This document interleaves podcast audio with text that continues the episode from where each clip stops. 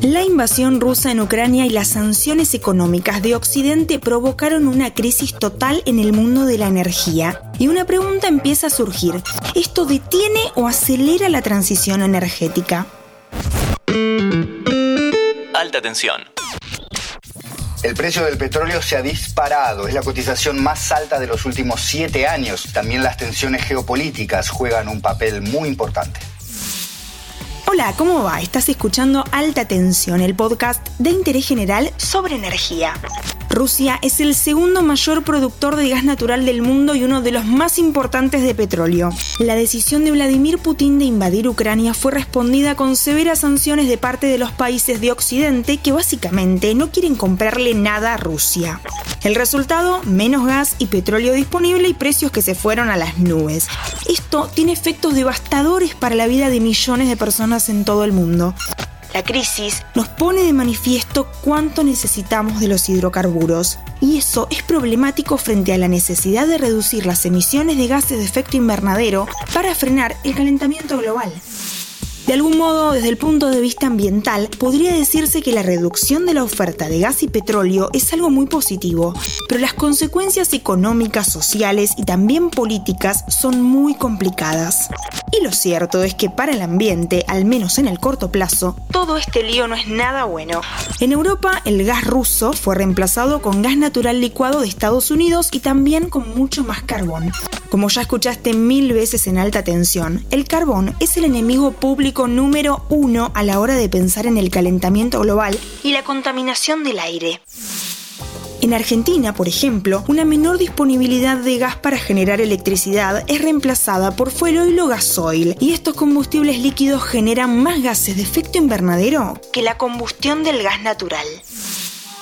Estados Unidos, que tras el triunfo de Joe Biden parecía entrar en una revolución verde, tuvo que revisar sus planes y no va a restringir la producción de gas y petróleo, sino todo lo contrario. De eso depende en gran medida su capacidad para enfrentar a Rusia. Y tampoco va a bajar el consumo de carbón. En 2021, aún antes de la guerra, Estados Unidos consumió más carbón que en 2019, cuando el presidente era Donald Trump. Para Trump, el cambio climático es un mito creado por los ecologistas. Patrañas. Pensemos ahora un poco más en el largo plazo. Es probable que la tragedia de Ucrania sea una nueva bisagra en la historia de la energía.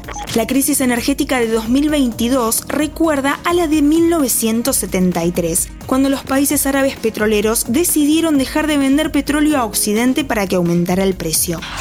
Obviamente es más complejo, pero esa es la idea. La famosa crisis del petróleo fue crucial para todo lo que pasó después. Estados Unidos y Europa se enfrentaron a la posibilidad real de no tener los recursos que necesitaban y eso impulsó el desarrollo de energías alternativas. Las renovables y los biocombustibles tuvieron un enorme impulso a partir de este momento. Pero en 2022 hay una diferencia. No se trata de un productor que decide dejar de vender, sino de compradores que deciden dejar de comprar a Rusia. Por ende, están obligados a desarrollar sus propias formas de energía. Detrás de este desafío hay un razonamiento económico muy interesante.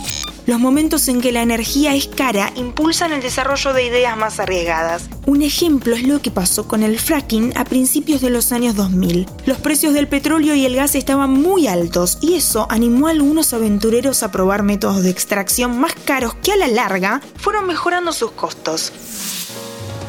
Es probable que esta nueva disparada de los precios le dé más argumentos a quienes hoy están desarrollando nuevos reactores nucleares o a quienes proponen nuevas tecnologías de baterías o redes inteligentes de consumo de electricidad. La lección más importante que podemos aprender de todo esto es que la transición energética no es algo guiado por el destino, no sucede naturalmente, depende de decisiones concretas y de estrategias inteligentes que puedan contemplar aspectos ambientales, económicos, sociales y también políticos. Los precios altos de la energía nos muestran eso de una manera muy contundente y probablemente dolorosa.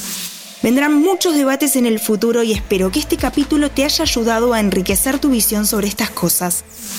Muchísimas gracias por escuchar, yo soy Antonella Liborio y te espero en la próxima edición de Alta Tensión. ¿Te gustan nuestros podcasts? Si tenés alguna sugerencia, escribinos a contacto.